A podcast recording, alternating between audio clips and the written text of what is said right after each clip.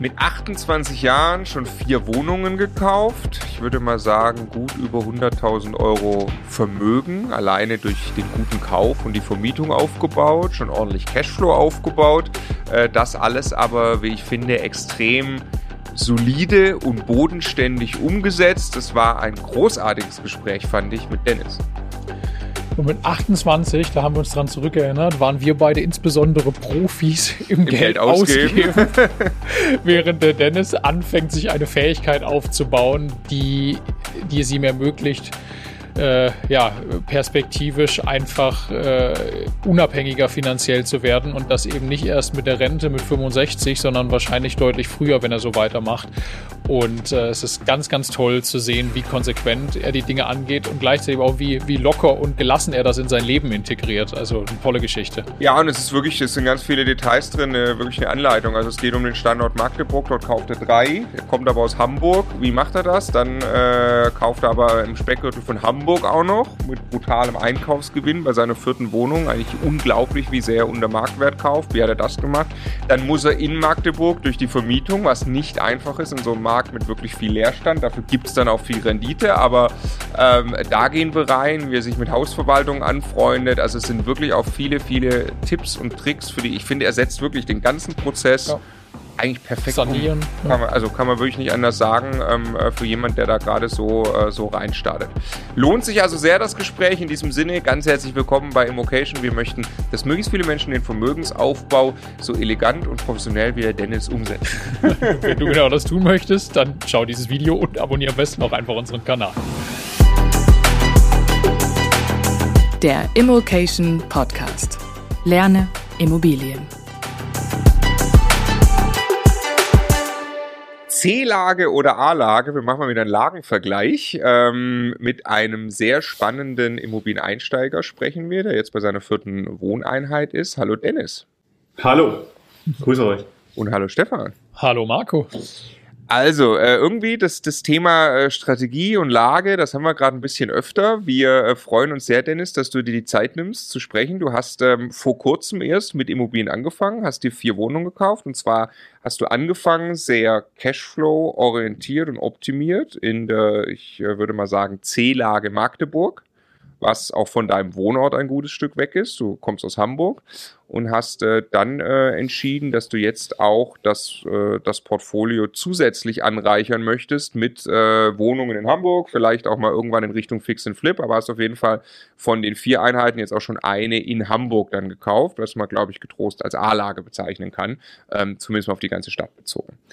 Deshalb freuen wir uns jetzt sehr, dich kennenzulernen. Ähm, und äh, genau, du bist 28 erst, was ich sehr cool finde. Hast also wirklich früh, früh durchgestartet.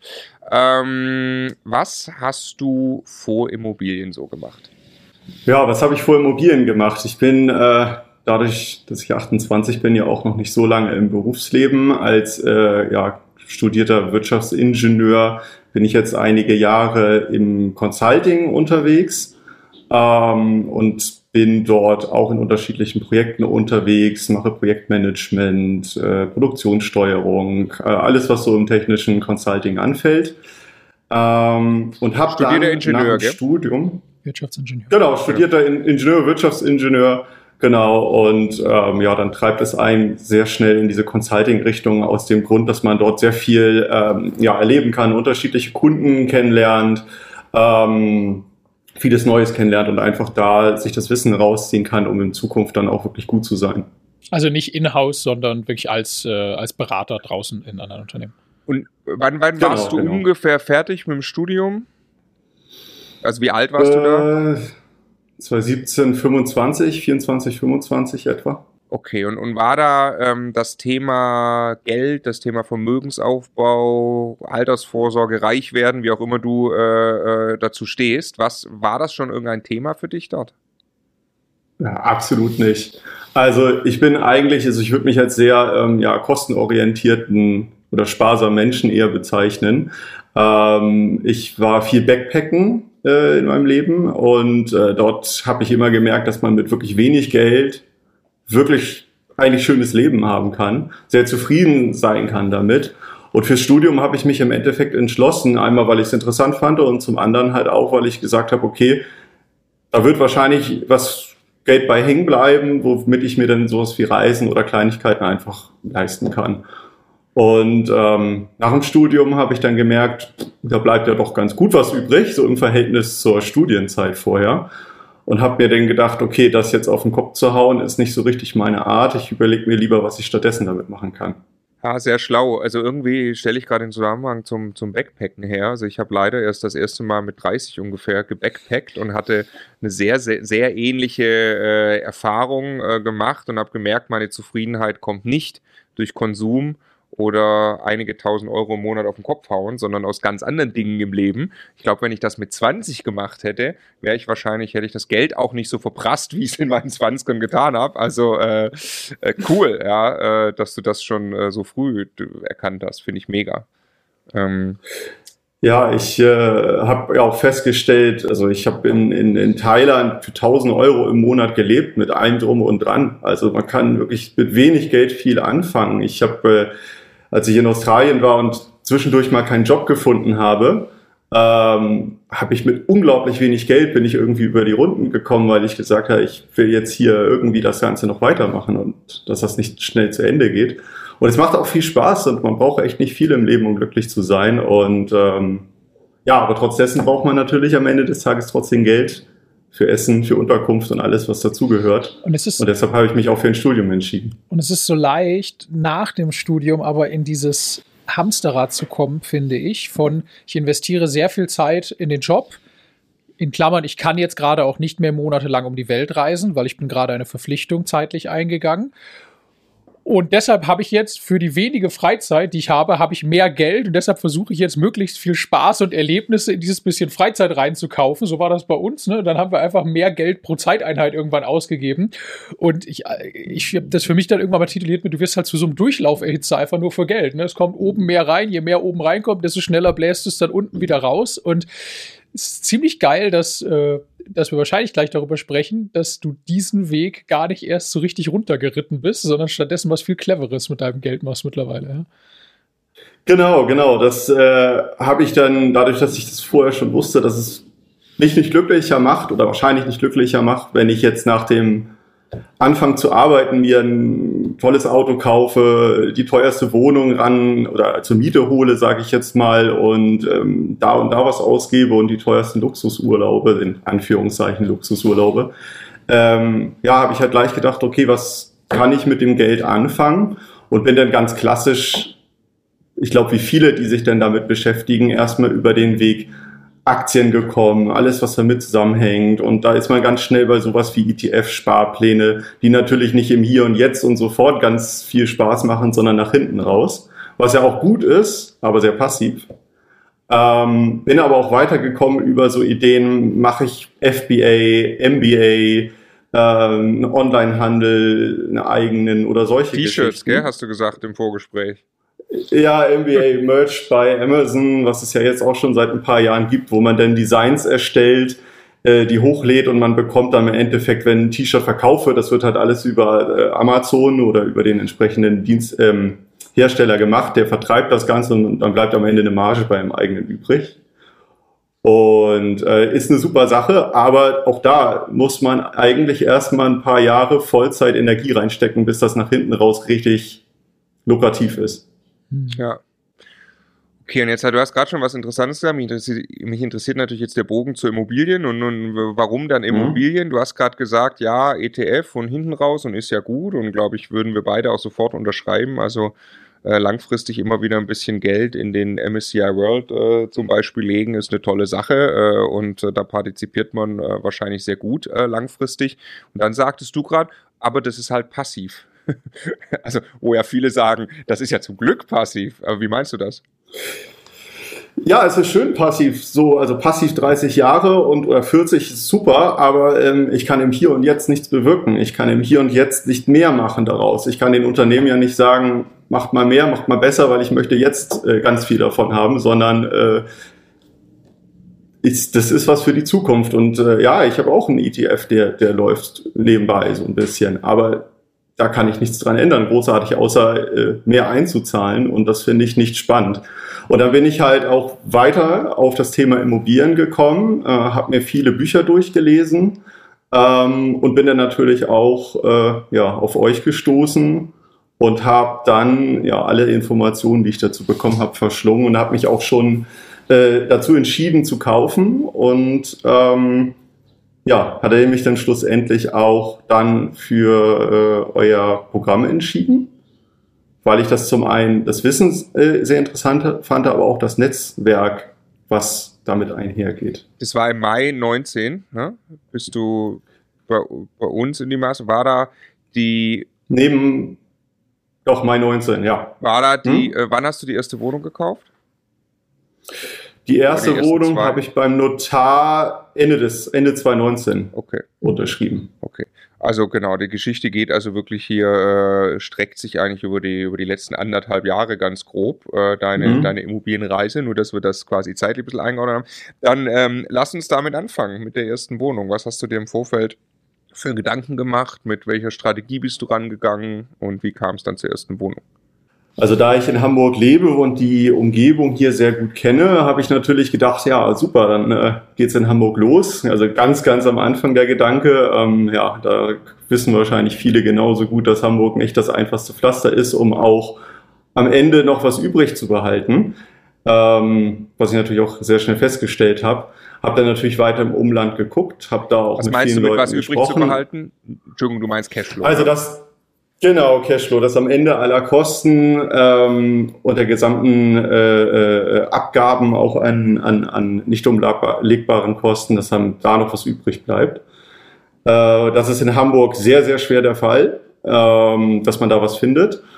Im Hamburger Umland ist es nicht großartig anders. Es wird natürlich etwas leichter, aber der große Cashflow-Killer ist auch da nicht mal ebenso zu finden.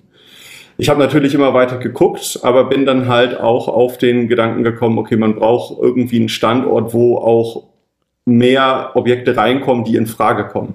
Mhm. Also im Hamburger Umland im Jahr vielleicht vier oder fünf Objekte reinkommen, die in Frage kommen und man sich dann noch mit Hunderten von Leuten drum prügelt, dann ist die Wahrscheinlichkeit, dass am Ende was übrig bleibt, relativ gering.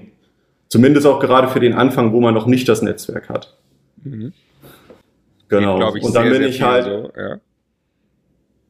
ja. genau. Und das ist auch äh, dann eine gute Sache, wenn man sagt, ich suche mir noch vielleicht, auch wenn ich den Standort, äh, Standort super finde und auch da künftig investieren möchte, finde ich es dann trotzdem eine gute Idee, wenn man sagt, ich suche mir noch einen anderen Standort, wo ich dann auch solide kaufen kann, aber am Ende auch mehr von habe. Das hat sich zumindest bei mir bewährt bisher. Ähm, genau, da bin ich auf Magdeburg gekommen, habe mir die Umgebung natürlich angeschaut, äh, habe versucht herauszufinden, welche Standorte, also Mikrostandorte in Magdeburg sind gut, sind nachgefragt und hoffentlich auch nachhaltig, ähm, weil Magdeburg als C-Lage ist auch kein einfaches Pflaster, habe ich sehr schnell festgestellt. Äh, äh, genau, was meinst du damit? Lass uns mal über, über die C-Lage Magdeburg reden, weil das ist zuerst mal ja eine, eine größere Stadt. Ähm, was, was bedeutet jetzt C-Lage für dich?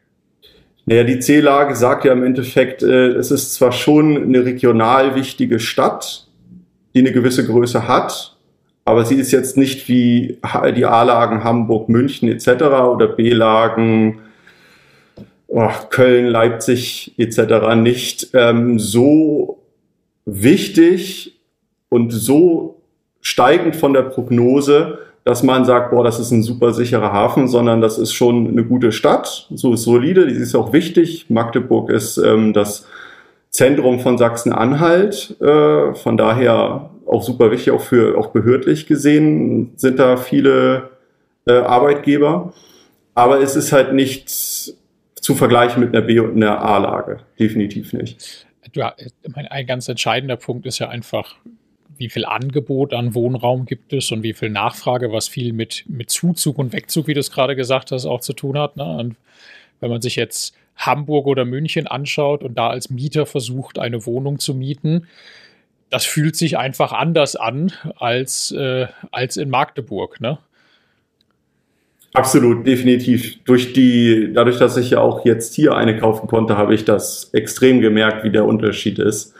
Ähm, in Magdeburg, wenn man da mal bei Immobilien Scout eingibt, wie viele Mietwohnungen werden da angeboten, dann kommt man da schnell auf über 1000 in der Stadt. Also es ist unglaublich viel Mietraum verfügbar ähm, und die Nachfrage ist da, aber sie ist nicht immens hoch.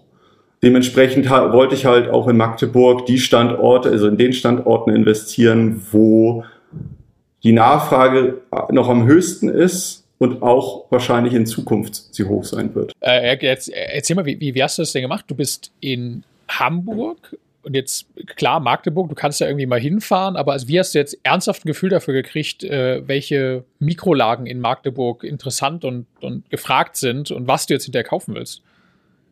Also ich habe natürlich äh, erstmal angefangen, Gefühl zu, für, dieses, für diesen Standort zu entwickeln, für die Stadt selbst und für die einzelnen Stadtteile, indem ich ähm, hingefahren bin, mhm. äh, zwei Wochenenden hin, äh, durch diese ganzen Stadtteile durchgegangen bin, mir ein Bild davon gemacht habe, wo sieht's schick aus, ganz einfach, wo nicht, mhm. wo ähm, bewegen sich auch viele Menschen, wo lebt, sag ich mal, die Stadt auch einfach.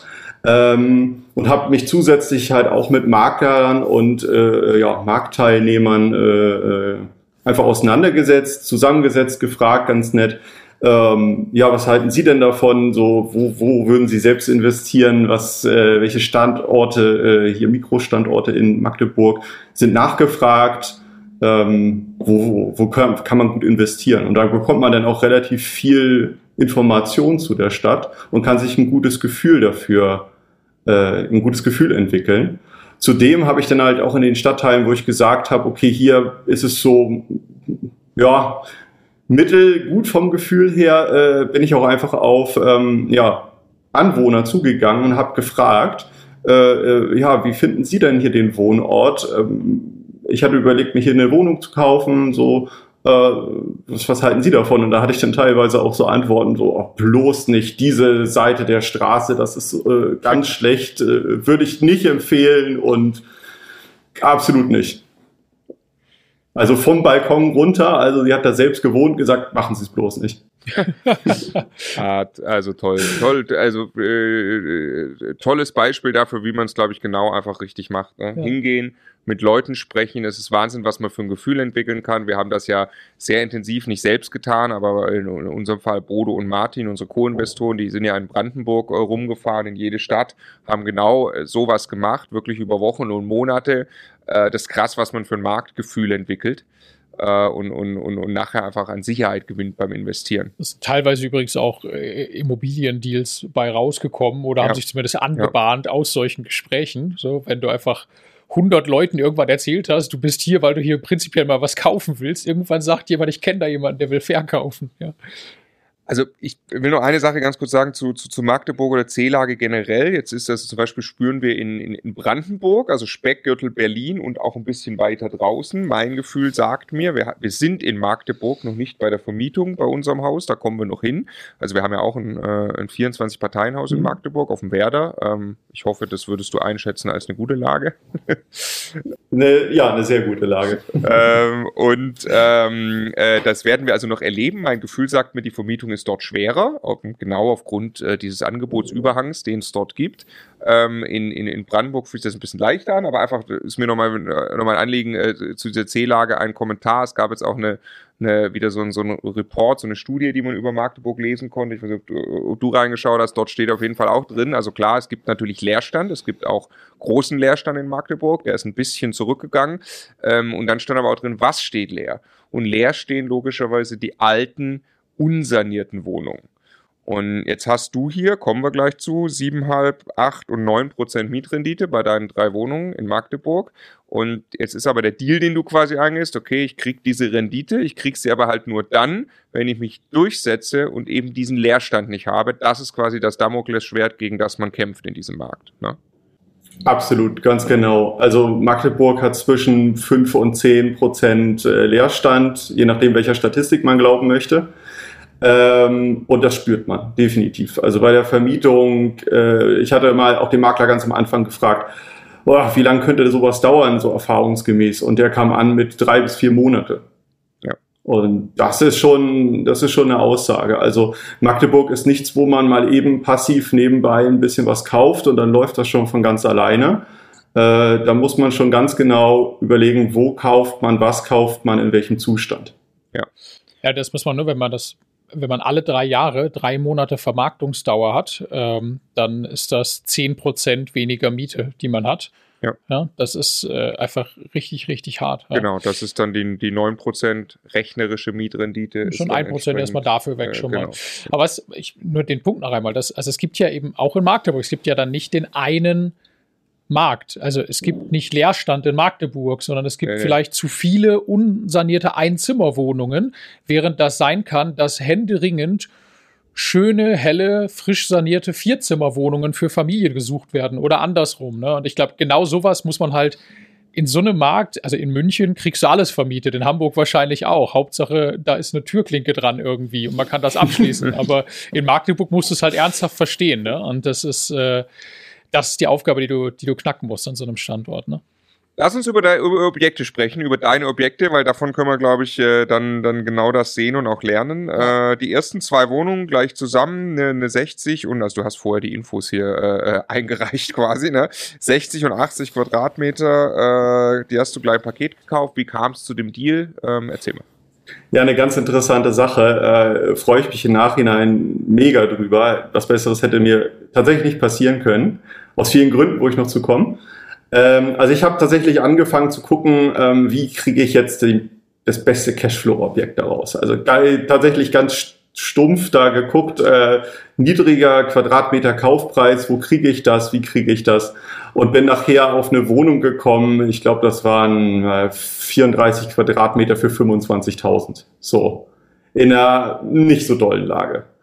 Äh, ich habe sie mir angeguckt, ähm, bin im Nachhinein die ist super günstig, aber da gibt es natürlich auch Gründe für. Äh, ich habe sie mir angeguckt und bin im Nachhinein super froh, dass ich sie nicht gekauft habe. Ähm, auch wenn man da rechnerisch 10% hätte rauskriegen können, äh, praktisch wäre das mit viel Aufwand wahrscheinlich nicht de, dem allerbesten Mieterklientel und ähm, Kosten verbunden, weil Renovierung, Sanierung, alles was dazugehört. Das Gute dabei ist aber gewesen, dass äh, ich habe mich da viel mit der Hausverwaltung auseinandergesetzt, weil ich genau verstehen wollte, welche Kosten könnten da auf mich zukommen, wie ist das Haus, äh, in welchem Schuss ist das äh, Zustand ist das Haus und ähm, habe mit dem viel geredet, bis sie dann irgendwie nach dem dritten, vierten Gespräch auf mich zukommen. Ja, kaufen Sie es nicht. Also wir wollen auch das Haus nicht mehr lange halten. Das ist nicht so dolle dort. Äh, aber wir haben bei uns in einem anderen Objekt, was wir verwalten, gerade jemanden, der möchte zwei Wohnungen loswerden. Und meinte ich, oh cool, super. Und äh, ja, wo ist das? Ja, in der in Stadtfeld Ost. Und zwar fünf, sieben Minuten Gehweite zu Fuß zum Hauptbahnhof. Und ich dachte so, geil, das hört sich doch mal schon mal viel besser an. Ja, äh, relativ einfache Sache. Angeschaut, die Wohnungen waren im sehr, also guten bis teilweise sehr guten Zustand, schön Stäbchenparkett, halbwegs modernes Badezimmer, ähm, in einem schönen Altbau, in der Top-Straße. Also es war wirklich super Glücksgriff. Ähm, und dann ging das relativ schnell. Es ist saugeil, saugeil. Ähm, hast du, was hat dir, was glaubst du, wie hast du es geschafft, persönlich zu connecten mit der Hausverwaltung? Dass sie nachher offensichtlich irgendwie ja auch wollte, dass du dann da äh, jetzt zum Zuge kommst.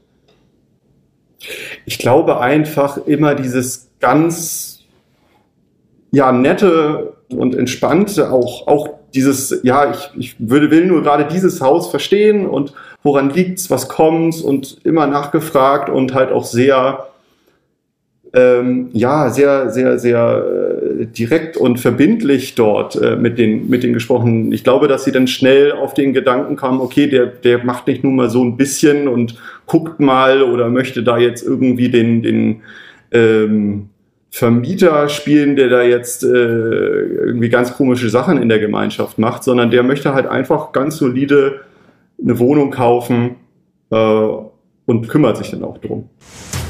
Ganz kurze Unterbrechung aus sehr tollem Anlass, nämlich den 8.5. wollen wir euch vorschlagen, ihn euch zu merken. Was startet am 8.5., Stefan? Das startet die Bewerbungsphase für die Masterclass 2021, also für unser sechsmonatiges Ausbildungsprogramm für den Vermögensaufbau mit Immobilien beziehungsweise zum privaten Immobilieninvestor. Genau, die Ausbildung zum privaten Immobilieninvestor mit 25 Coaches. Wenn du aufs nächste Level kommen möchtest, dann musst du jetzt nichts weiter tun, als dir den 8. Mai 2021 im Kalender zu markieren. Vielleicht schon die ein oder andere, ein oder andere Information auf immocation.de slash masterclass durchzulesen. Es ist auch meine Erfahrung mit Hausverwaltungen, dass die Hausverwaltungen in aller Regel oder die haben öfter, ich weiß nicht ob in aller Regel, mit schwierigen Eigentümern zu kämpfen in ihrem Alltagsjob, ne? die einfach irgendwie entweder schon ins Ausland verreist sind und auf gar nichts antworten oder die permanent irgendwelche Kleinigkeiten hochbringen und äh, keine Ahnung, ich weiß noch, in einer WG hat man mal darüber diskutiert, da hat, da haben immer die Bewohner die Kette bei der, bei der Einfahrt in den Hof nicht eingehangen, ne? Und das hat dann halt über, über, über Stunden oder Tage musste die Hausverwaltung in diesen scheiß Streit investieren. Äh, und da haben die halt keinen Bock drauf. Und wenn dann aber jemand mit, mit äh, ja, einem, einem, ich sag mal, einem, einem soliden Investoren-Mindset da, da rüberkommt und zuverlässig bin ich, ich glaube, das äh, kann ich absolut bestätigen, dass das, dass das sehr gut Sinn machen kann. Ja. Also, cool. Erzähl ruhig, du wolltest gerade was sagen.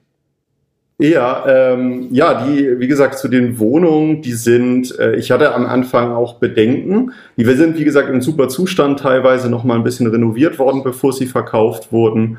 Ähm, aber dritte, drittes OG ohne Balkon. Und das macht in Magdeburg wirklich einen Unterschied. Ja. Also da muss man wirklich drauf achten. Äh, erstes OG, zweites OG und alles danach ohne Fahrstuhl ist schwierig, weil man schießt sich direkt äh, ins Aus, was äh, Rentner angeht oder Leute, die nicht so gut zu Fuß sind. Und das kann einen Unterschied machen. Ohne Fahrstuhl oder ohne Balkon? Du hast Balkon gesagt erst und jetzt. Oh, ohne beides. Ohne beides. Also okay. die Wohnung hat, hat weder Fahrstuhl äh, noch einen Balkon. Ja. Ähm, ich habe sie trotz dessen gekauft, erstmal weil sie in einem vernünftigen Zustand waren äh, und weil die Lage super war. Also die Mikrolage, wenn man sich mit Magdeburg beschäftigt hat, äh, gerade die Straße ist einfach top.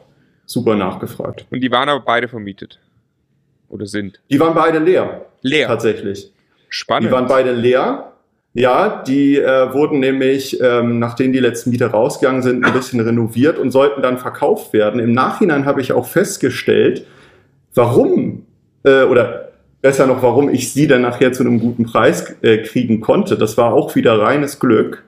Ähm, die wurde nämlich schon vorher vermarktet, äh, ich glaube über die Hausverwaltung. Und die Eigentümer sind da mit dem Preis sehr hoch rangegangen zu dem Zeitpunkt. Wollten viel dafür haben, aber das hat der Markt nicht hergegeben. Und ich kam dann wahrscheinlich zum richtigen Zeitpunkt und habe dann gesagt, ich nehme sie beide, gib mir noch mal einen kleinen Rabatt und dann nehme ich sie gleich beide und dann seid ihr, ja, seid jetzt sie los und ich freue mich. Du hast gekauft 60 und 80 Quadratmeter, einmal für 63.000 Euro, einmal für 86.000. Du hast also ein bisschen über 1.000 Euro auf den Quadratmeter bezahlt. Kann man, mhm. ich schätze jetzt mal 1.300 wäre, wenn man äh, richtig verkauft, Gas gibt, möglich. Also, also zu dem, zu dem Zeitpunkt, wo ich gekauft habe, äh, wären so 1300 möglich gewesen. Vielleicht so, ja, doch. Äh, mittlerweile mehr. Mhm. Definitiv. Der Markt äh, dreht momentan einfach nur noch verrückt, mhm. auch in Magdeburg. Ähm, ja, ich habe dann halt einfach, äh, also ich glaube, der Angebotspreis war irgendwie 1,25 dann gewesen pro Quadratmeter. Ich habe gesagt 1100 den Quadratmeter, ich nehme gleich beide und dann ist die Sache unter Dach und Fach. Ja, und dazu kam es dann auch. Sau gut. Also zwei Wohnungen gekauft in gutem Zustand, bester Mikrolage. Ich bin sehr gespannt, wie die Vermietung läuft. Ja, das war dann das große Thema. Ich habe natürlich mich ähm, ja mit mit der Hausverwaltung und den Verkäufern so geeinigt, dass ich äh, ähm, dann auch schon in die Vermietung gehen durfte, bevor der gesamte äh, Prozess abgeschlossen ist, also bevor das Geld geflossen ist, ähm, so dass dann nachher, sage ich mal, auch kein Leerstand war. Und das habe ich tatsächlich auch erzielen können. Ähm, ich glaube, ich habe für die Vermarktung zwischen zwei und vier Wochen gebraucht. Ähm, ich habe mich da selbst drum gekümmert. Ich habe selbst Anzeigen geschrieben mit super langen, netten Text, tolle Bilder, ähm, die Mikrolage darauf eingegangen, wo ist der Bahnhof, wo ist die Straßenbahn, wo sind Einkaufsmöglichkeiten ähm, und solche Sachen. Alles mit reingeschrieben, sodass der, der Interessent auch weiß, was er da bekommt. Warum hast du es selber hab, gemacht? weil ich auf jeden Fall ein Gefühl dafür bekommen wollte, wie ist der Mietmarkt in Magdeburg. Ja. Das war mir ja ganz wichtig. Und weil ich halt auch gesagt habe, ähm, ich krieg das bestimmt gut hin. Ich glaube, ich krieg das, also ich möchte, wollte ein Gefühl kriegen und ich glaubte, ich, hab, ich krieg das auch selbst ganz gut hin. Hat nachher auch geklappt. Ähm, ich habe dort in den beiden Wohnungen jeweils ähm, ja, Absolventen ne, frisch von der Akademie, äh, von der von der Uni jetzt gefunden jeweils. Und die beiden, ja, die fühlen sich jeweils auch super wohl in den Wohnungen. Hast du den? Also ich finde das erstmal super, dass du sagst, ich mache es selber. Also das ich eine auch, ist ja. ja Geld, will ich jemand anders dafür bezahlen, ja oder nein, aber du kriegst ein ehrliches Gefühl dafür, wie der Markt funktioniert, genau wie du es gesagt hast du lernst auch, was vielleicht den Unterschied macht, an welche Details du gedacht hast, was für Leuten, was den Leuten aufgefallen ist in dieser Anzeige und so weiter. Wenn du das irgendwann mal aus der Hand gibst, wenn du vielleicht einen größeren Bestand hast, du kannst einfach sagen, ist das ist das eine gute Anzeige? Machen die das gerade richtig? Ja, erzählen die mir Blödsinn oder, oder haben die sind sie aber selber schuld, dass es nicht klappt? Und das finde ich finde ich super stark. Jetzt lass mich noch mal fragen, wie viel wie viel Nachfrage hast du denn bekommen? Du hast gesagt zwei bis vier Wochen Vermarktung. Du hast dir reingestellt, wie, wie, viele Anfragen hast du bekommen? Wie hat dein Auswahlprozess dann ausgesehen in, in so einem Markt, in dem es ja schon viel Angebot gibt? Also die Nachfrage war, ähm, ja, gerade wenn man es jetzt mit besseren Standorten vergleicht, äh, relativ niedrig beziehungsweise überschaubar. Ja.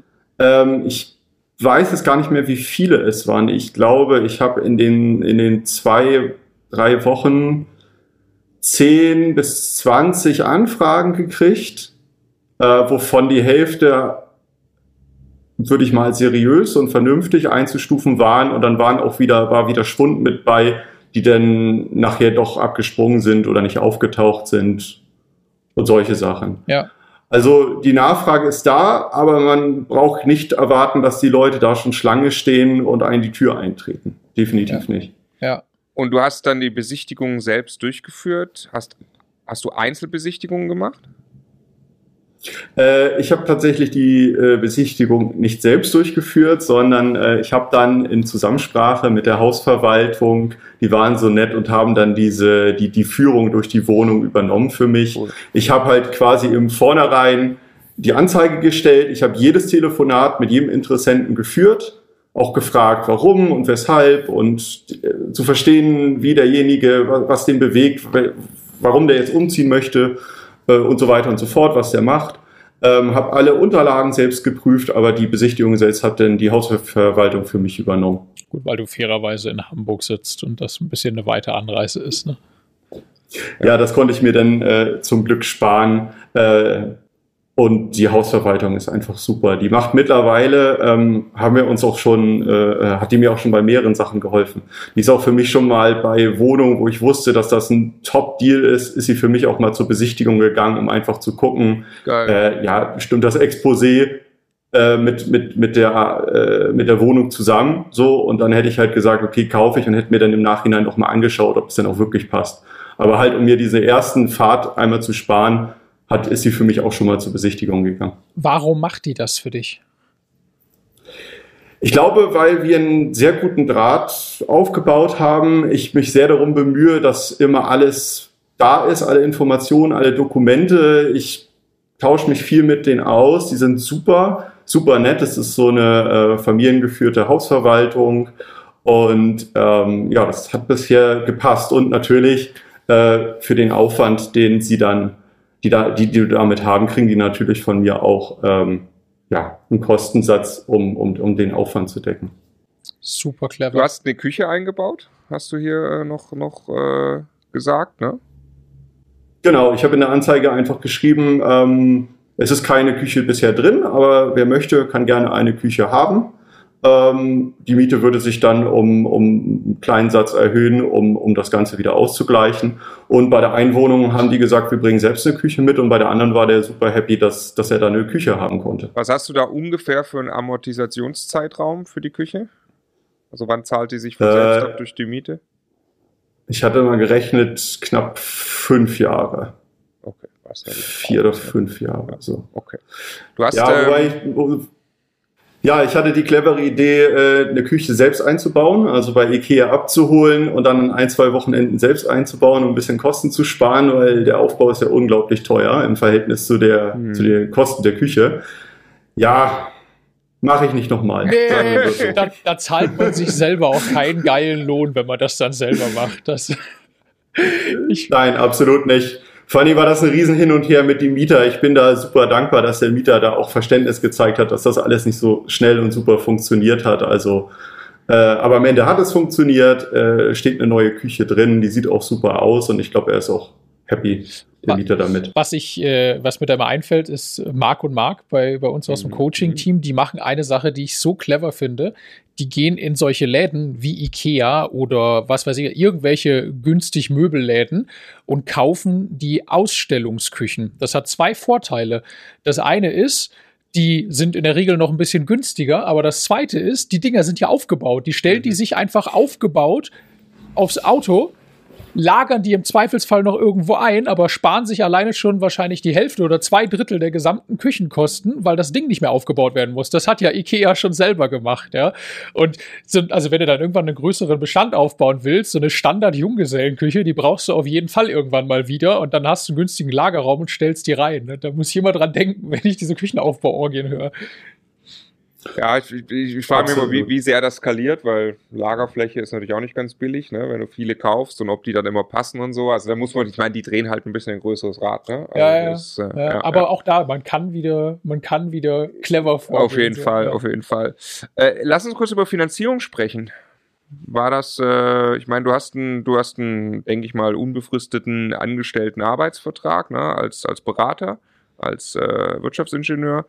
Ähm, mhm. Du wirst also kein Problem haben, grundsätzlich mal finanzierbar zu sein. Wie hast du denn finanziert? Ja, ich bin auf die Suche gegangen nach Banken, ähm, habe dann auch mir gedacht, ich versuche erstmal regional äh, die Banken abzuklappern, weil meistens wissen die viel besser Bescheid, welche Gegend ist gut und welches nicht gut und gegebenenfalls belohnen die dann einen guten Einkauf, auch mit äh, guten Konditionen. Ähm, bin dann auch nachher auf eine gestoßen und äh, ja, habe dann auch jetzt mittlerweile über die Zeit ein super Verhältnis, würde ich sagen, mit meiner äh, Bankerin aufgebaut und habe dann nachher auch eine recht gute Finanzierung bekommen. Äh, man muss bedenken, es war ja äh, Anfang 2020, genau. Ähm, da waren die Zinsen noch ein bisschen höher, aber trotzdem sehr zufriedenstellend am Ende. Ich vermute mal eine, eine Sparkasse oder Volksbank. Genau. Okay. Und äh, was ist ungefähr deine Bankrate, also aus Zins und Tilgung? Prozent, meinst du? Prozent, ja, genau. Ja, ich bin bei Tilgung äh, und Zinsen zusammen bei etwa 4%. Ähm, was weiß ich jetzt gerade auch gar nicht ganz genau, welche äh, Höhe das ist. Nee, nee, es ging nur, 4% es ging um, ging um eine Größenordnung. Und äh, das heißt, genau. du hast, du hast, äh, wir können es ja gleich mal zusammen einfach herleiten. Ähm, du hast ähm, äh, 100% finanziert?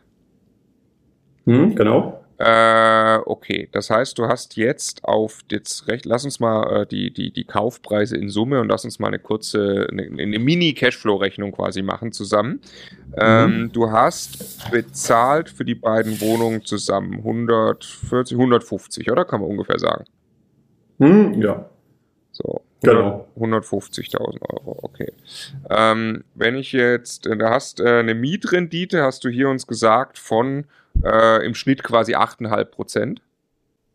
Mhm. Genau, bei der einen bin ich bei 8,5, glaube ich, und bei der anderen bin ich irgendwie bei 7,5 oder sowas in der Richtung. Okay, okay also eine ist ein bisschen im Schnitt. Acht im Schnitt. Acht genau, im Schnitt. Also acht, ich rechne jetzt einfach, ich mache das ganz grob jetzt, ne? Ich rechne jetzt 8% auf die 150.000 Euro. Das heißt, du machst 12.000 Euro im Jahr Mieteinnahmen. Ja. ja aus diesen beiden Wohnungen. Genau.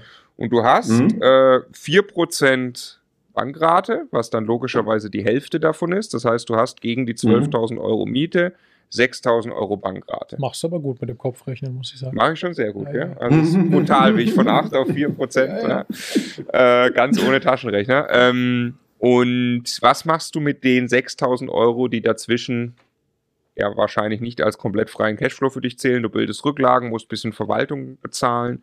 Wie gehst du damit um? Steuern. Steuern, selbstverständlich. Steuern, genau. Äh, ich es kommt alles auf ein Konto und es wird auch alles da belassen. Ähm, ich weiß zum Beispiel, dass die äh, Etagenheizung von den beiden äh, Wohnungen auch in den nächsten Jahren irgendwann mal kommen wird. Die sind noch gut, ausreichend, aber irgendwann werden sie kommen und ich freue mich eigentlich auch nach den drei Jahren dann da mal was machen zu können und zu investieren, um das ganze Steuer optimiert dann umzusetzen. Aber ansonsten bleibt alles auf dem Konto. Gegebenenfalls wird mal hier eine Rechnung von, von den Wohnungen global bezahlt oder da. Aber im Endeffekt wird das ganze Geld nicht ausgegeben. Cool. Also, äh, wie, wie fühlt sich das, wie hat sich das angefühlt? Jetzt hast du äh, ja ordentlich Cashflow. Also, es ist, denke ich, klar, dass du zur Instandhaltung der Wohnung und zur Verwaltung auf lange Sicht diese 6000 Euro im Jahr, die da übrig sind, nicht brauchen wirst, ähm, sondern einige tausend Euro wahrscheinlich dann auch wirklich irgendwie schon freier Cashflow sind, äh, aber die du jetzt ja nicht verwendest, was glaube ich der genau richtige Ansatz erstmal ist. Ähm, was war dann so dein, dein Gefühl? War das, hat sich das gut angefühlt, das so zu machen? Die Wohnung? Ja, absolut. Absolut. Also äh, ich, ich hätte mich wirklich am Endeffekt geärgert, hätte ich es nicht gemacht. Und ähm, es war auch tatsächlich wirklich toll, dadurch, dass es eine Off-Market-Immobilien waren, äh, am an, da auch ein bisschen mehr Zeit zu haben, in diesen ganzen Prozess reinzukommen, äh, das Ganze zu kaufen, auch nebenbei schon vermieten zu können und alles. Aber im Endeffekt habe ich mich mega gefreut und freue mich immer noch über diese zwei Objekte. Sau cool. Dann ähm, kommen wir bald ja jetzt in die Nähe von Hamburg, aber es ist noch eine dritte Wohnung in Magdeburg geworden. Erzähl noch mal kurz von der auch. Als, äh, die dritte Wohnung ist äh, in der neuen Neustadt in dem Bezirk, ähm, habe ich dort gekauft. Äh, dazu kleine, kleiner Hinweis für alle, die dort kaufen wollen. Äh, da führt eine lange Straße durch, ich glaube die Lübecker Straße. Und auf der östlichen Seite habe ich gekauft, die ich schön finde. Auf der anderen Seite würde ich keinen empfehlen, zu nicht, un, also dort nicht zu kaufen, außer er kauft das unfassbar günstig. Mhm. Das ist wirklich wie so eine Schneise durch, wo man sagt, die eine Seite ist noch schön im, im überwiegenden Sinne und die andere Seite, nee, finde ich, ich persönlich nicht, aber jeder hat da seinen eigenen Geschmack. Was macht die hässliche Seite nicht schön oder hässlich?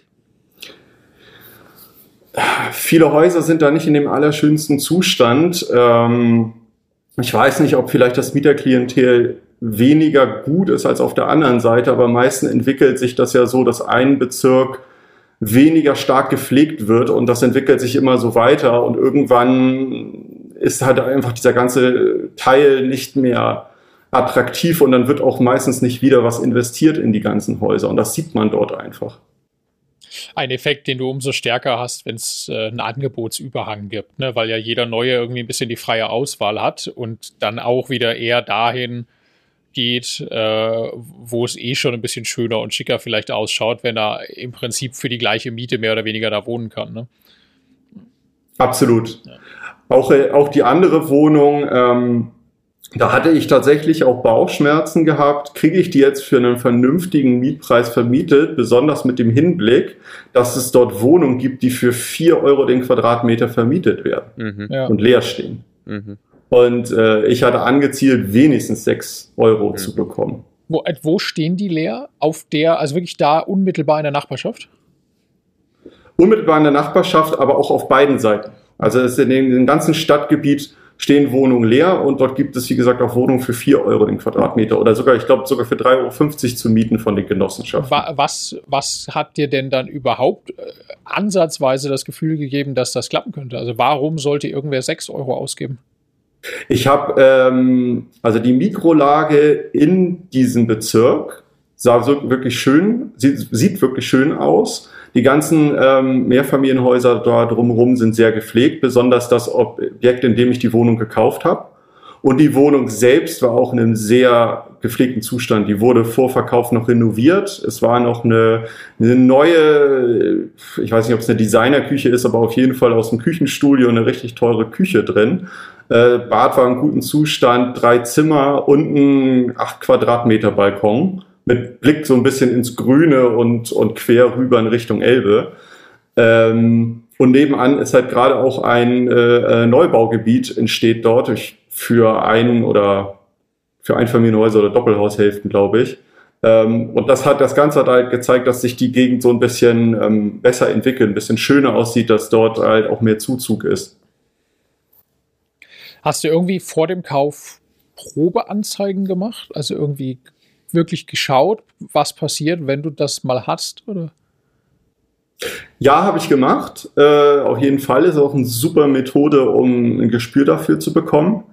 Ähm, aber dadurch, dass die Vermarktungsdauer in Magdeburg ja nicht wie in Hamburg, München oder auch in Köln sich auf ein paar Tage streckt, sondern auf ein paar Wochen, ist das halt auch nur bedingt aussagekräftig. Ja.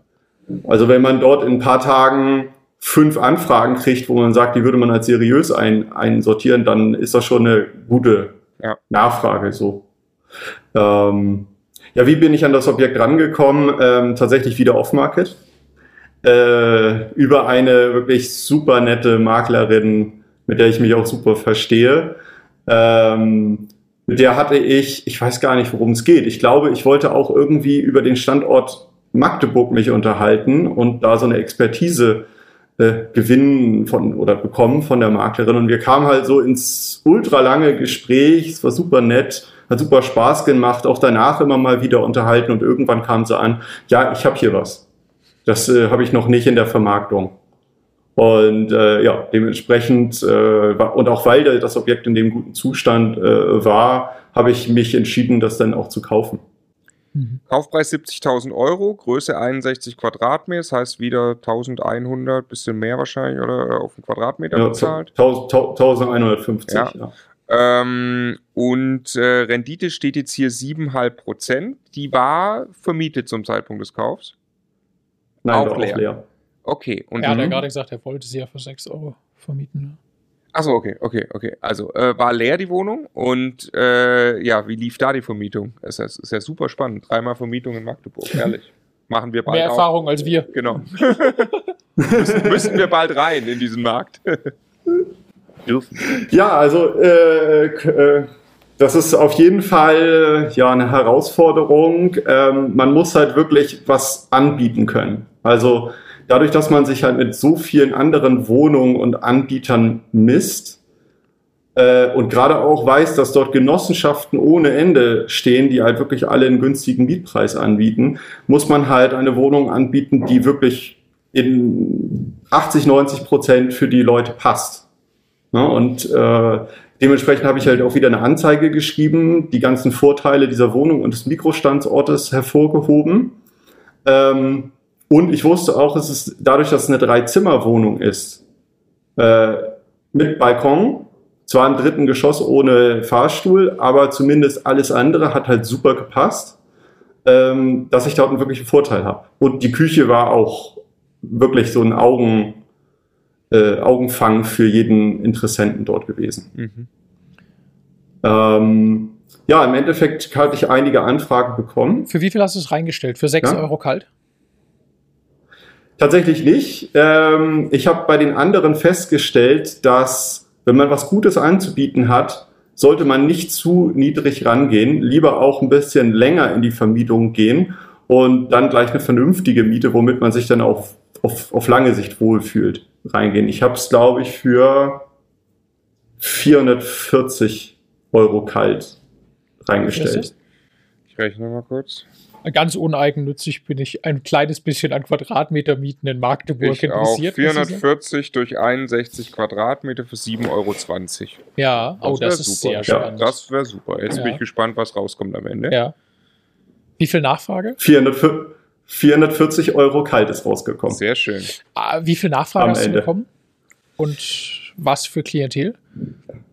Ich habe dadurch, dass ich es halt auch äh, an, für, für eine gewisse äh, Interessentenschicht dann halt auch so angeboten habe, habe ich halt sehr viel Nachfrage in Richtung Studenten bekommen. Äh, weil die Uni ist, sage ich mal, 500 Meter, 800 Meter entfernt. Ähm, aber auch da gibt's viel Wohnraum. Also es ist nicht so, als ob die Leute einen die Bude einrennen. Ähm, aber an Studenten hatte ich mich äh, gewendet. Da hatte ich viel Nachfrage gekriegt, auch von internationalen Studenten oder Professoren, die dort an der Universität ähm, unterrichten oder halt auch dort für einen, für einen äh, Doktortitel arbeiten oder was auch immer. Da gab es halt einige Nachfrage, aber halt auch von ja, typischen Arbeitnehmern, die dort im, im, im Norden von Magdeburg äh, äh, ja, einen Job haben und ja, im Endeffekt dann äh, einen gefunden, der dort auch äh, halt eine Stelle in der Nähe hatte, also fußläufig, glaube ich. Also quasi jetzt ein Single mit, mit, mit Job da in der Nähe. Genau, genau. Sag mal, mit Dennis. Super. Ja? Entschuldigung, nur eine, äh, ich wollte dich nicht unterbrechen. Mach, mach, äh, mach ruhig deinen Satz fertig. Ja, genau. Also es ist eigentlich ein, ein, Mieter, der ein super stabiles Einkommen hat, ähm, ja, auch äh, sehr zuverlässig ist, äh, auch wenn es am Anfang ein bisschen, äh, ja, ich sag mal, Diskussionsbedarf gab über Kleinigkeiten, aber ähm, ja, das hat sich mittlerweile auch alles gelegt und äh, ja, ich glaube, man ist jetzt, der Mieter ist auch sehr zufrieden über die Wohnung. Solange man sich da bewusst ist, finde ich, in welcher Rolle man da ist, die auch ein bisschen eine andere Vermieterrolle ist, als äh, wenn man in München Wohnraum zur Verfügung stellt. Ne? Also da muss man auch wirklich einfach ein, ein gutes Produkt und selber auch eine Art guter Dienstleister für seinen Mieter sein. Ich glaube, damit muss man sich äh, abfinden. Dafür gibt es ja auch mehr Rendite. Ähm, was ich gerade noch fragen wollte, ist, ich habe, äh, du bist nicht in der WhatsApp-Gruppe, ne? Ähm, äh, Vermieter in Magdeburg, oder? Weil dann nee, noch nicht. Würde ich dich mal einladen im Nachgang. Ich habe einfach mit ein paar Leuten, die ich persönlich kenne, die in Magdeburg vermieten, eine WhatsApp-Gruppe aufgemacht, in der äh, Voraussicht, dass wir bald da ja auch rein und ich will ein bisschen die Leute zusammenbringen. Mhm. Äh, äh, und äh, genau, ähm, äh, würde ich dich auch mal mit, äh, mit aufnehmen, weil das ist ja mega spannend. Ja, sehr da, gerne. Was du da schon an Know-how hast. Ähm, Okay, das heißt, wir haben was ungefähr für eine Jahresmiete? Können wir auch nicht ungefähr machen, sondern 440 mal 12. Mal 12. Kann das jemand im Kopf? 5280. Genau. Also 5,3 äh, hast du hier. gemein, wenn du anfängst vorzulesen, während du die Frage stellst. das war aber schon echt schnell jetzt, muss ich sagen. Also Respekt. Ähm, und äh, Bankrate? Was wirst du, was hast An du? Annuität ist auch um die 4% auch ja. um die 4% auf. Äh, nee, gar nicht, 4,5, ich tilge mehr. 0,04, das heißt, du hast hier 3,1 Bankrate. Das heißt, du hast jetzt hier ein bisschen was von 2,2, wovon du Steuern, Rücklagenverwaltung und so weiter bezahlen kannst. Das heißt, du hast mit der anderen zusammen jetzt äh, 8 1000, die übrig sind, aber nicht Cashflow, sondern wovon quasi noch Rücklagen und Verwaltung abgehen. Ne? Genau. Genau. Das war jetzt äh, auch nicht der absolute äh, Cashflow-Killer, aber die Wohnung ist in einem sehr guten Zustand. Ich glaube, da wird in Zukunft nicht viel Aufwand bei rumkommen. Und ich glaube, man kann sie dadurch, dass es halt auch drei Zimmer sind mit einem schönen Balkon, an relativ viele Leute vermieten. Und das fand ich an dem, in diesem Mikrostandort dann halt auch wichtig. Äh, ein Gedanke, der mir noch gekommen ist, gerade äh, weil jetzt in einem Standort wie Magdeburg dieses, was wird wirklich gesucht, eben so wichtig ist. Probeanzeige hast du gerade schon gesagt. Ein Hack, den äh, bei uns der Alex herausgefunden hat, den ich oh, einmal teilen möchte. Man kann sich bei Immobilien Scout ein Konto als Mieter, also nicht als Vermieter, als Mieter machen, mhm. kann da auf den Pro-Account wechseln als Mieter. Das kostet 20 Euro im Monat oder 30 Euro im Monat. Und dann kann man andere Vermietungsanzeigen von anderen Eigentümern sich angucken aus der Mieterbrille und kann dann Zusatzstatistiken sehen, wie viel Nachfrage, also wie viele andere Mieter sich auf diese Wohnung bewerben. Und so muss man keine eigenen Probeanzeigen machen. Man kann einfach alle Anzeigen, die es gibt, angucken und sieht, ach guck mal, die ist schon drei Tage online, da ist noch gar keine Anfrage, da sind schon 15 Anfragen. Man kriegt im Prinzip die fertige Auskunft von ImmoScout beliebig ohne dass man irgendwas anderes noch machen muss. Also, das ist äh, ein ziemlich geiler Hack an der Stelle. Ach, sehr geil, sehr gut. Ja, das, das werde ich in Zukunft schon mal versuchen. Ey, das ist wirklich bei uns Standard, der sich etabliert hat. Und äh, haben, haben wir schon durch die Mieterbrille geguckt auf ja, Immo-Scout? Ja, ja. Ah, oh, krass, okay, so viele ja, haben wir angefragt. Also, ja, bei der Wohnung. Wir haben das gerade hier im Münchner Umland gehabt, da war eine Wohnung, guck mal, die ist seit zwei Tagen online, da gibt es 58 Anfragen. Natürlich werden hier Wohnungen gesucht, da müssen wir nicht mehr drüber reden. So, Also mega wertvoll. Äh, Tipp 2, äh, Price Hubble. Äh, in Price Hubble, wenn man da eine Ebene tiefer, ist so eine Bewertungsplattform für Immobilien, wenn man da eine Ebene tiefer reinschaut, dann gibt es da. Ist dabei in der Masterclass. Ist in der Masterclass übrigens ja. äh, für zwölf Monate dabei, genau. Ja. Aber äh, ansonsten kostet das Schweinegeld, das, das Zeug. Ja. ja. Wenn man da in diese Auswertung für eine Immobilie reinschaut, äh, dann sieht man eben äh, auch so, ein, so, eine komplette Marktanalyse, wo eben auch gezeigt wird, wie hoch ist die Nachfrage und der Quadratmeterpreis und so weiter pro Zimmeranzahl, pro Wohnungsgröße und so weiter. Und auch da war in Magdeburg total offensichtlich, welche Dinge nötig sind und gesucht werden und welche Dinge einfach nicht. Und, und wie krass dieser Verlauf ist, dass also die eine Wohnung und Wohnungsgröße gar nicht gebraucht wird und das andere reißt sie aus der Hand. So, ja. genau. Nutzt du Price Absolut. Dennis? Zurzeit noch nicht. Ich wollte es mal testen, kam mir jetzt aber noch gar nicht dazu. Aber ich habe viel Gutes darüber gehört. Genau, weil du hast als, als, als Ex-Masterclass-Teilnehmer wirklich Zugriff auf brutal gute Konditionen. Ja. Ähm, ja. Okay, jetzt gehen wir mal in Richtung Hamburg. Was ist passiert, dass du gesagt hast, ich möchte jetzt auch in der Nähe bei mir kaufen? Also der Gedanke, in Magdeburg ein Riesenportfolio aufzubauen, was, äh, egal wie man es gestaltet, am Ende trotzdem arbeitsintensiv ist, ähm, hat mich auch so ein bisschen dazu veranlasst, ein bisschen umzudenken. Äh, einmal aus der Sicht, aber auch aus der Sicht, dass ähm, ich einfach auch mehr Sicherheit haben möchte. Also äh, vom Standort her ist Hamburg und Hamburg-Umgebung halt wirklich eine komplett andere Hausnummer als, als Magdeburg. Und im Endeffekt habe ich mir halt dabei gedacht, äh, ein, ein Portfolio aufzubauen, was ein bisschen gestreut ist dann zwischen C-Lage und A-Lage. Du bist jetzt gelandet ja dann in Uetersen bei Pinneberg genau. bei Hamburg. Bei Hamburg, genau. Das Nicht in Hamburg, bei Hamburg. Aber der Speckgürtel einer A-Stadt ist ja ähnlich wie die A-Stadt, also super nachgefragt, das habe ich dann auch gemerkt. Ähm, ja, wie bin ich zu dem Objekt gekommen, war auch eine ganz lustige Geschichte. Ähm, ich habe äh, im letzten Jahr unglaublich viel äh, versucht zu netzwerken, mich, mich mit vielen äh, Maklern äh, telefoniert, äh, immer mein, mein, mein Suchprofil weitergegeben, habe viel versucht zu verstehen, wie die Märkte funktionieren, jede, jeder kleine Mikromarkt um Hamburg rum, äh, aber auch in Schleswig-Holstein. Ähm, und bin im Endeffekt, habe ich ein, äh, wieder ein Off-Market-Angebot bekommen von einem Mehrfamilienhaus in Schleswig-Holstein, was ich äh, zuerst selbst machen wollte, aber durch den hohen Eigenkapitalaufwand sich das nachher nicht so einfach gestaltet zu dem Zeitpunkt äh, wodurch ich es nachher an einem bekannten Investor, äh, befreundeten Investor weitergegeben habe. Der wiederum hat dann aus seinem Netzwerk mir eine Wohnung weitergegeben, off-market, und die habe ich dann gekauft in Uetersen. Geil. Wie sich's gehört. Cool. Sau cool. Und ganz kurz nochmal Uetersen, das ist wie weit weg von Hamburg? Ja, je nachdem, also ich würde sagen, in 20 Minuten ist man dann schon mit, also von der Autobahn her recht zentral in Hamburg. Also S-Bahn. Äh, äh, Regionalbahn ist, ist auch in der Nähe, im, im, im Nachbardorf, also so zwei Kilometer, drei Kilometer, man ist dann bei der Regionalanbindung und die innerhalb von 20 Minuten in Altona.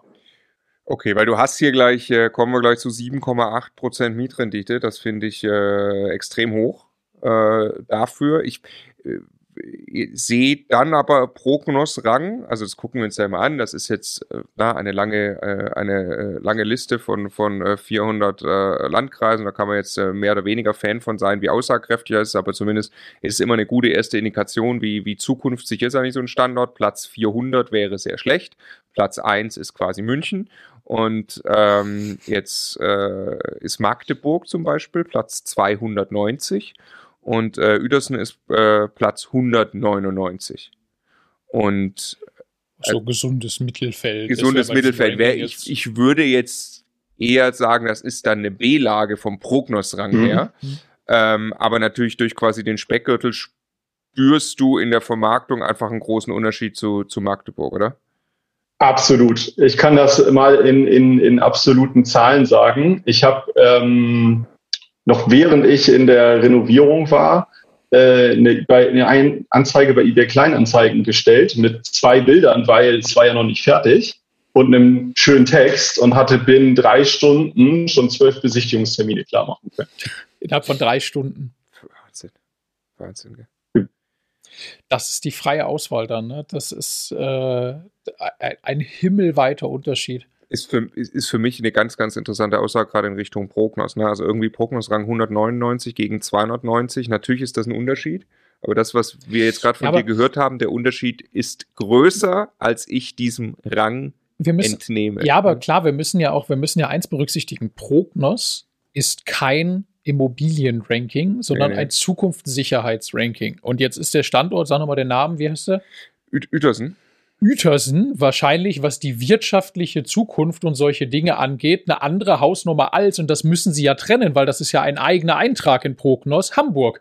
Dann sagen sie, alles, was in Hamburg stattfindet, an toller wirtschaftlicher Entwicklung, das schlagen wir jetzt gerade Hamburg zu, ja, ja. das ziehen wir jetzt ab, jetzt bleibt der ja, Wirtschaftsstandort Uetersen so hm, ja, ja. mittelmäßig so. Ja, und äh, aber dass am Ende ein Standort wie Hamburg halt demografisch und was Nachfrage total ausstrahlt über die Grenzen hinweg, völlig egal, wie sich jetzt dieser Standort Uetersen wirtschaftlich oder, oder in sich entwickelt, äh, das äh, das ist halt etwas, das musst du, das musst du da oben drüber legen, eigentlich an Verständnis, ne? Dass so Speck, Speckgürtel auch rund um Berlin, das Fürstenwalde, Nauen und sowas, dass das alles völlig anders funktioniert, als wenn dieselbe Stadt losgelöst von Berlin irgendwo auf dem Land existieren würde. Und äh, ja, genau da scheinst du einen sehr, sehr guten Treffer gelandet zu haben, ne? Absolut. Also äh, das kann ich auch nur allen empfehlen, die in, in und um A-Städte herum investieren wollen. Dieser, diese Ausstrahlung von A-Städten geht so weit, äh, dass man da wirklich noch einiges machen kann. Natürlich ist es auch da schwierig, was Gutes zu finden, aber es geht dann doch mehr, als man zuerst denkt in dem Speckgürtel. Genau, ähm, wie um alles in der Welt kommst du auf 7,8% Rendite, ja. äh, so nah an Hamburg. Das müssen wir einmal kurz, äh, kurz dann herleiten. Also Kaufpreis ist 85.000 für 70 Quadratmeter. Mhm brutal. Ja. Ist ja brutal. Ja. Ist, ist brutal, ja. Äh, das wird erklärt zum einen A, dass das wieder ein Off-Market-Objekt ist, mhm. äh, über einen Makler in, in der Vor Vorvermarktung. Und das andere halt, weil die Wohnung in ja keinen super katastrophalen, aber wirklich alten und runtergewohnten Zustand war. Ähm, Beides also das, ja nicht ganz unüblich. Also es gibt natürlich die Off-Market-Deals und es gibt natürlich dann eben die, die, die runtergerockt sind. Also sensationell. Ich glaube, das ist ein, also ich habe jetzt nicht äh, geprice-hubbelt oder nachgeguckt, äh, was jetzt da genau, aber das hört sich an als ein brutaler Einkaufsgewinn. Also einfach vom Gefühl her. Also äh, wenn ich jetzt die, die aktuellen Quadratmeterpreise nehme, habe ich irgendwo bei 65 Prozent unter Marktwert oder 60 Prozent unter Marktwert, 50, je nachdem, wie man es jetzt sieht, unter Marktwert da eingekauft. Unter Marktwert eingekauft, 50 Prozent. Genau, also wenn die Wohnung in einem vernünftigen Zustand wäre, hätte ich sie jetzt so günstig eingekauft. Also andersrum, du hast jetzt für 85 gekauft, du hast auch gesagt, du hast 10.000 in die Renovierung gesteckt, äh, sind 95, mhm. wenn du die jetzt verkaufen würdest, was glaubst du? 180, 170, 190 in der Momentaglage ganz schwer einzuschätzen. Ja. Weil es kaum, kaum Angebot Das spielt auch keine Rolle, ich, ich, wenn was genau. Ich möchte eine, eine, ja. kleine, eine kleine Rechnung zum Thema Zeiteinsatz und äh, was lohnt sich im Leben aufmachen an dieser Stelle. Ja, Du bist jetzt, äh, du bist jetzt seit drei, vier Jahren im Job als Wirtschaftsingenieur und reißt dir als ja. Consultant den Arsch auf Jetzt einfach nur Bauchgefühl, hast du das in diesen vier Jahren geschafft, mehr oder weniger Geld in Summe zur Seite zu legen aus deinem Arbeitnehmereinkommen als die 100.000 Euro, die du mit dieser Wohnung gemacht hast? Vermögen. Nein. Ja, das Nein. ist ein, das ist, das Nein. meine ich, das ist ein, du hast, nicht. du hast das Ganze, also überhaupt nichts gegen Studium und, und Job und so. Das ist alles extrem wichtig und hat seine Daseinsberechtigung. Aber der Hebel, sich eine solche Fähigkeit aufzubauen, und du bist ja noch komplett am Anfang, ja, aber eine Fähigkeit sich aufzubauen, mit der du auf einmal mit ein paar wenigen Wochen Zeitaufwand 100.000 Euro verdienen kannst, was das für das Leben, für finanzielle Unabhängigkeit bedeutet, das kann man gar nicht oft genug betonen. Ja, das ist, ist so, so krass. Und äh, ich finde das, finde das Hammer, dass das, äh, dass du hier sitzt mit 28 sagst, ich habe gerade so viel Geld mit, mit einem Deal verdient, den ich bekommen habe, weil ich verstanden habe, ich kann netzwerken, ich muss auch mal was abgeben und dann kommt auch was zurück und das dauert auch ein bisschen, bis sowas funktioniert und das finde ich eine ne mega, mega coole Geschichte. Kurze Unterbrechung wegen der Masterclass 2021. Die Bewerbungsphase startet nämlich wieder am 8. Mai 2021. Für wen, Stefan, macht die Masterclass eine Teilnahme in unserem sechsmonatigen Ausbildungsprogramm Sinn und für wen nicht? Sinn macht sie für jeden, der entschieden ist, dass er Vermögensaufbau mit Immobilien betreiben möchte und da im Jahr 2021 sein nächstes Level erreichen möchte. Kein Sinn macht das für jeden, der noch überlegt, ob er denn Immobilien überhaupt wirklich umsetzen will. Da wäre das Programm falsch, weil es ist ein Umsetzungsprogramm und kein Wissensaufbauprogramm. 8.5. geht's los. Da vergeben wir die begehrten Plätze für die Masterclass 2021 www.immocation.de slash masterclass einzig und allein daraus entstanden, dass ich mich mit den Leuten äh, connected habe und äh, auch die andere Seite hat ein Hammer, Hammer, Hammer Deal gemacht. Ja. Äh, also von daher ist jeder froh am Ende. Ja. Ja, krass. Dann lass uns auch da kurz einmal noch die, die jährlichen Mieteinnahmen äh, verstehen, Uetersen. Ähm, Nochmal vorweg, wie gesagt, die waren in sehr sanierungsbedürftigen Zustand. Ich musste das Badezimmer komplett neu machen. Also das sah dann zwischendurch so aus, als hätte man eine Granate reingeworfen, Tür zu und fertig. ähm, mit Rohren, mit allem drum und dran. Also wirklich alles, alles.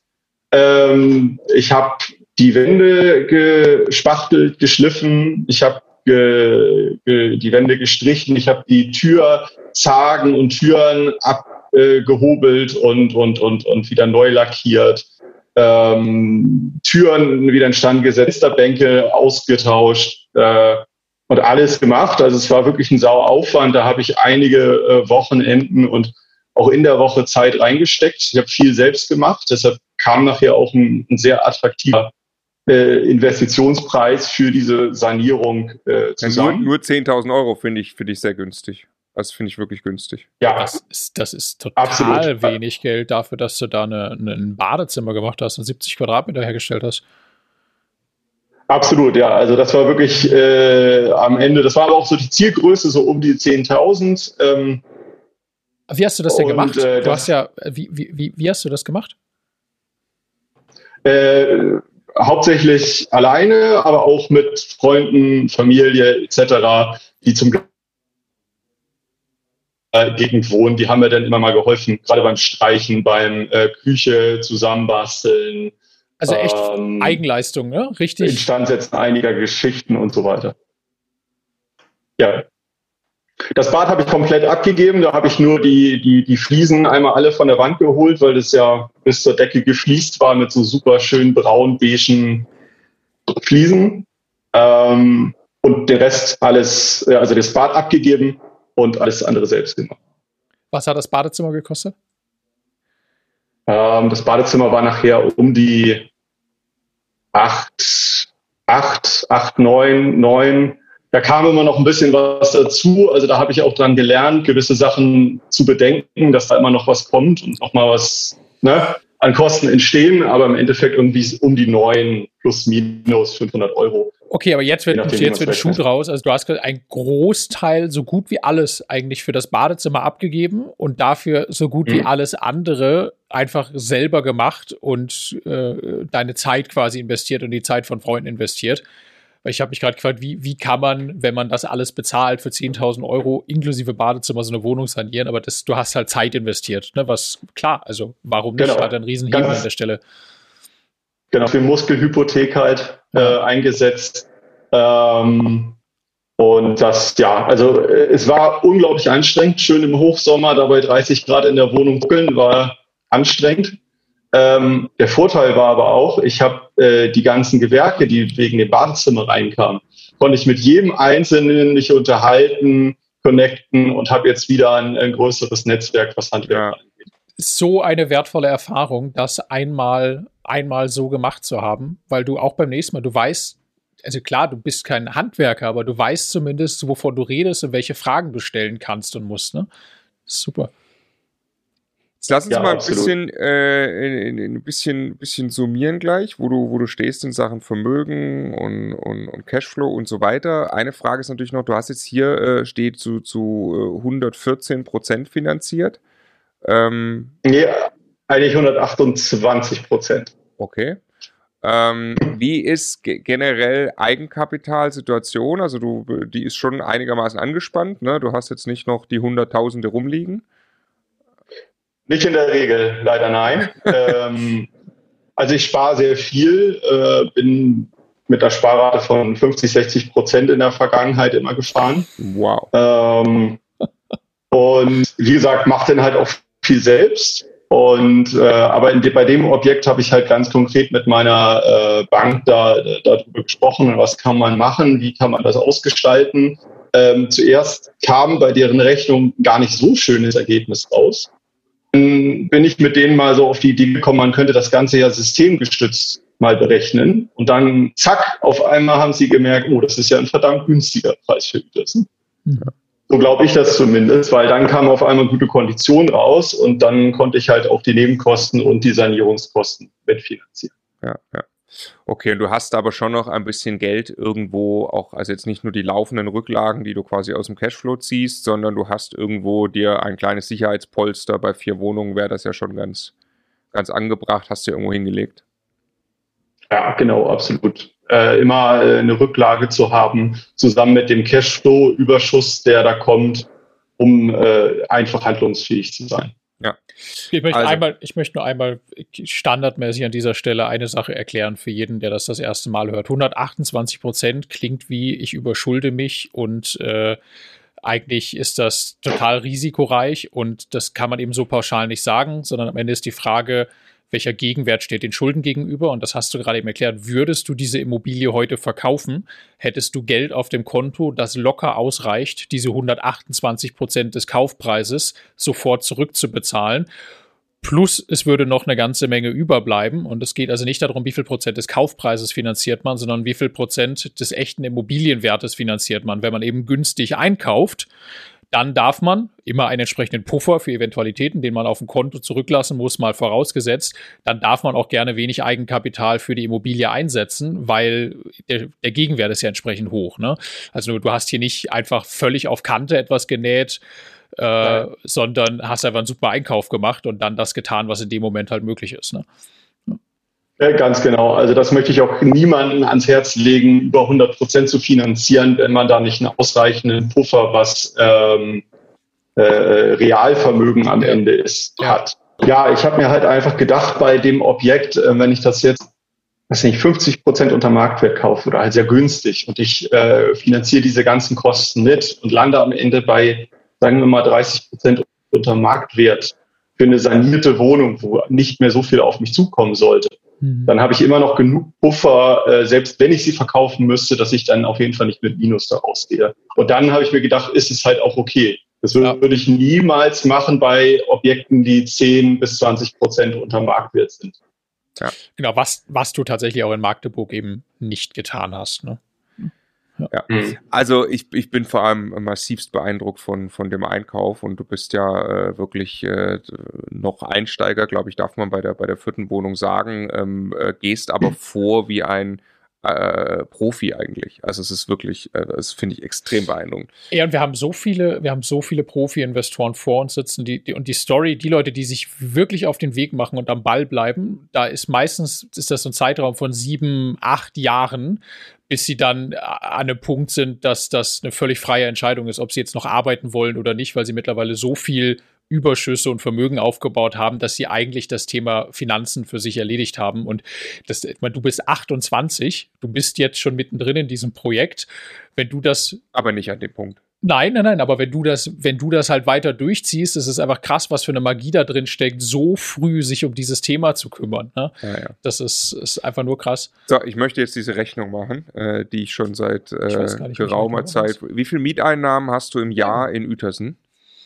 Äh, mit der Garage, die dazugehört, 710 kalt.